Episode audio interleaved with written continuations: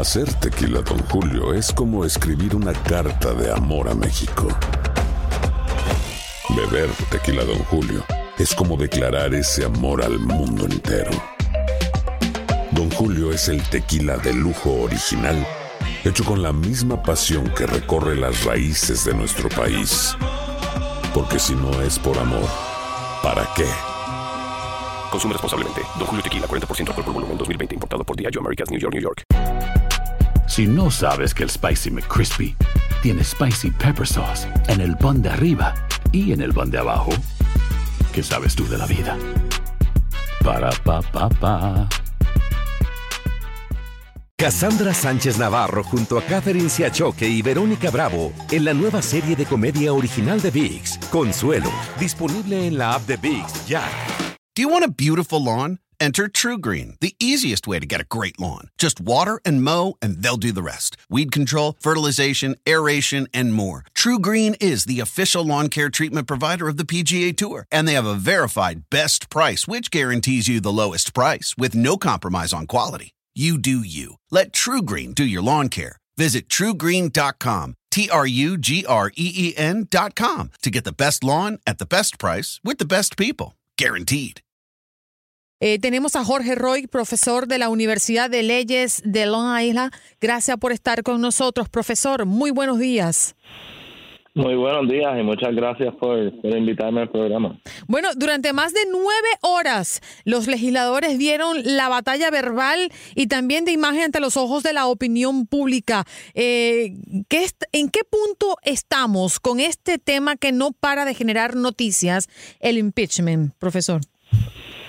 Pues estamos ya al, al borde de, que finalice el proceso en la Cámara de Representantes. Eh, lo, lo que la prensa está reportando ahora mismo es que los demócratas probablemente estarán en los próximos minutos eh, anunciando los artículos los articles of impeachment, como diríamos en inglés, o básicamente las acusaciones específicas contra el presidente. Ahora, lo que, lo que queremos mm, reiterarle a la audiencia, porque ha sido una pregunta muy repetitiva de nuestros oyentes, ¿qué ha pasado en este proceso y qué falta por ocurrir en el caso de que llegue la destitución de Donald Trump como presidente? Pues básicamente lo que ha pasado hasta el momento es el proceso de investigación, es lo que sería equivalente a, la investigación que hace la policía y los fiscales en un caso criminal. Eh, y entonces ahora se pasaría a la acusación formal que sobre la cual tiene que votar la Cámara de Representantes y si esas acusaciones o los articles of impeachment se aprueban en la Cámara, entonces pasaríamos al Senado para el juicio como tal. y, y, pues en el Senado pues habría todo un proceso de con el juez presidente del Tribunal Supremo eh, presidiendo en donde se presentaría evidencia a favor y en contra de, del presidente hasta que finalmente pues los senadores votan como si fueran un jurado. Profesor Roy, eh, la mayoría de los argumentos, ¿en qué se, se está centrando? Eh, desde el punto de vista de, los demócratas ¿no? y de las acusaciones, pues aparentemente los dos principales eh, argumentos van a ser abuso del poder, que básicamente se, se centra en la idea de que el presidente está usando su poder como presidente para beneficiarse personalmente y electoralmente, ¿no? De, de cara a su a su reelección y, y obstrucción del Congreso y de la investigación que el Congreso ha estado llevando a cabo. Mm. Desde el punto de vista de los republicanos, pues la mayor parte de los argumentos han sido de tipo procesal en el sentido de que eh, han estado tratando de criticar y minar la confianza del pueblo en el proceso que se ha llevado a cabo hasta el momento. Mm, y qué bueno que, cierra con los republicanos, porque mm, em, eh, los miembros eh, de la Cámara de Representantes se han opuesto a este proceso de juicio político, ¿no? Liderado, como ya usted lo comentaba, por los demócratas. Eh, ellos califican esto de circo y de una herramienta para poder minimizar la preferencia que pueda estar teniendo Donald Trump ante el próximo proceso electoral. ¿Usted qué cree? Eh, sí, yo creo que nos dice mucho el hecho de que los republicanos no han podido montar una defensa en cuanto a la sustancia o los méritos del asunto, eh, sino más bien criticar el proceso y eso pues puede indicar que, que no tienen defensa en los méritos, ¿no? Eh, que la evidencia que, que se ha recopilado es eh, bastante fuerte en contra del presidente y pues han tenido que recurrir a, obstaculizar el proceso como tal.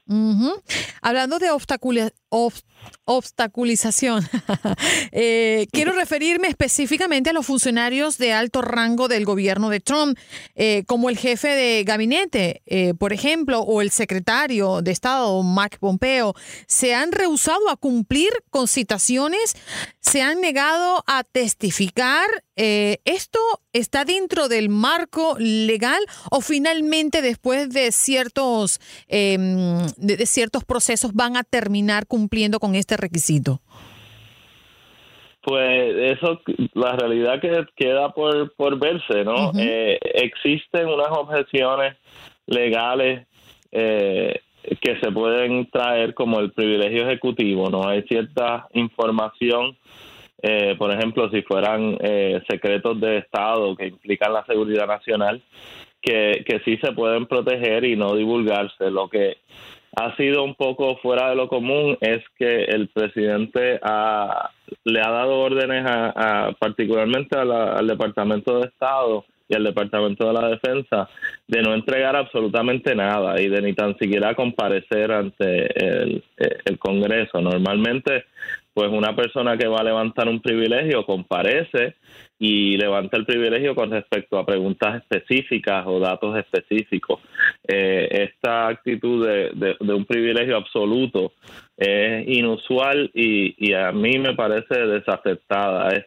de hecho, es similar a lo que el presidente Nixon hizo en, en, en aquella ocasión, en los 70, que levantó un privilegio absoluto y, sin condiciones y el Tribunal Supremo de manera unánime rechazó ese tipo de argumentación. Mm, bueno, y no es un secreto para nadie, uno de los elementos centrales de la investigación del juicio político fue un reporte ¿no? de un informante anónimo, miembro de la comunidad de inteligencia, en el que expresó su preocupación por una llamada entre Trump y el presidente ucraniano eh, Zelensky. Eh, ¿Usted cree que si esto no haya existido, el punto de, del proceso mm, de juicio al presidente Trump no haya llegado hasta aquí? ¿Fue determinante?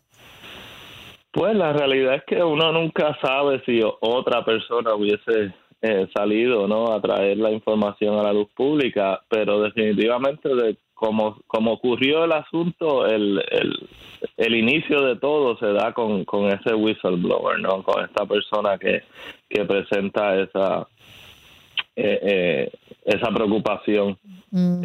formalmente y pues y pues sí su su su testimonio inicial o su, su reporte inicial es fundamental a todo lo que ha pasado hasta el momento. Claro, de hecho, eh, ahora, bien, yo creo que se debe mencionar también que no que, que han, han surgido unas una serie de testigos que todos han confirmado lo que había dicho ese whistleblower en el reporte inicial, o sea que eh, ya en este punto tenemos muchísima más evidencia. Claro, impulsada seguramente por eso, ¿no? Pero ¿cuáles de esos testigos que vinieron después cree usted que ha sido contundente, contundente y valioso en detrimento del presidente Trump?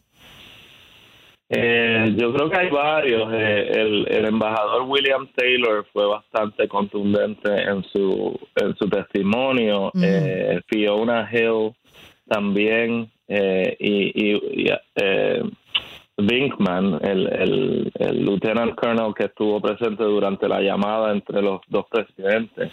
Y finalmente Gordon Sondland, quien se esperaba que, que favoreciera al presidente Trump, eh, hizo todo lo contrario y, y, pues ese ese testimonio fue bastante sorprendente y y definitivamente muy perjudicial para el presidente. Durante la audiencia hubo una interrupción tras eh, otro por parte de los republicanos para introducir puntos de orden, editar frases, por ejemplo, del récord, refutar afirmaciones de los testigos, entre otros puntos. Una y otra vez los republicanos no, no dieron tregua, según un poco lo que estaba leyendo de algunos analistas, que obligó en repetidas ocasiones a que Netler tuviera que someterse a votación alguna de sus objeciones, ¿no? Un poco lo que hemos visto hasta, ahora. Mi pregunta es, profesor Roy, ¿usted cree que mm, todo este panorama que hemos visto, lo que ya nos ha explicado que estará por suceder dentro del proceso que enmarca un proceso como este, Trump está más cerca de ser sustituido o de salir ileso y poder finalmente eh, colocarse como el nuevo em, candidato para la reelección? Pues yo creo honestamente que debemos que esperar a ver cómo se desarrolla el asunto en el Senado. Eh, los senadores republicanos se han mantenido bastante silenciosos sobre todo esto y, y pues ahora mismo el, el pensar convencional es que no va a haber los votos en el Senado para, para removerlo pero uno nunca sabe qué evidencia puede surgir durante el juicio como tal. Y pues cuando hablábamos hace un segundo sobre Mike Pompeo, John Bolton, eh, eh Mulvaney, a lo mejor eh, eh, el Senado los llama a testificar y comparecen, o a lo mejor el, tribunal o el, o el, mismo juez presidente durante el juicio los obliga a comparecer. Y pues no sabemos qué evidencia puede surgir de, por ejemplo, de John Bolton testificar. Eh, la última vez que, que, hablamos en el programa, la gran pregunta era Gordon Sondland, y, y eso nos sorprendió. Así que no, no sabemos qué puede pasar en el Senado, pero si, si el juicio fuera hoy, si el veredicto fuera hoy, me parece que no habría los votos de los republicanos. Pero, ¿Y cuándo se va a dar esa votación, eh, profesor? ¿O cuándo se estima? Eh, creo que se, se, estima que el juicio eh, ocurre en enero, después de las Navidades, y entonces habrá que ver cómo el presidente del Senado, Mitch McConnell, decide llevar ese juicio y si, si lo hace largo, si lo hace corto, cuántos testigos comparecen, etcétera. Eh, de hecho, estaba. debe ser en algún punto en enero o en febrero, a más tardar. O sea que esa decisión va a salir ya para el próximo año, no para este. Sí, me parece que, que ese, e, eso es lo que todo el mundo espera ahora mismo. Profesor, ¿dónde podríamos ubicarlo eh, si queremos conocer un poco más de, de su trabajo? Eh, sí, eh, yo, mi, mi institución es el Toro Law Center, que es la Escuela de Derecho de, Toro College. Eh, me pueden encontrar en las redes en www.torolaw.com T-O-U-R-O-L-A-W.edu. Y me buscan por mi, por mi nombre, Jorge Roy. Muchísimas gracias, profesor, y hasta pronto, seguramente. Muchísimas gracias a usted y buenos días, América. Bueno, allí escuchábamos a Jorge Roy, profesor, eh, que hoy nos vino a acompañar para explicarnos un poco en qué está ¿no? este juicio político contra Trump y por qué cada palabra es determinante. Jorge Roy, profesor de la Universidad de Leyes de Long Island. Si no sabes que el Spicy McCrispy tiene Spicy Pepper Sauce en el pan de arriba y en el pan de abajo, ¿qué sabes tú de la vida? Para pa pa pa. Cassandra Sánchez Navarro junto a Catherine Siachoque y Verónica Bravo en la nueva serie de comedia original de Vix, Consuelo, disponible en la app de Vix ya. The longest field goal ever attempted is 76 yards. The longest field goal ever missed, also 76 yards. Why bring this up? Because knowing your limits matters, both when you're kicking a field goal and when you gamble. Betting more than you're comfortable with is like trying a 70 yard field goal.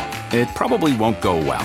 So set a limit when you gamble and stick to it. Want more helpful tips like this? Go to keepitfunohio.com for games, quizzes, and lots of ways to keep your gambling from getting out of hand.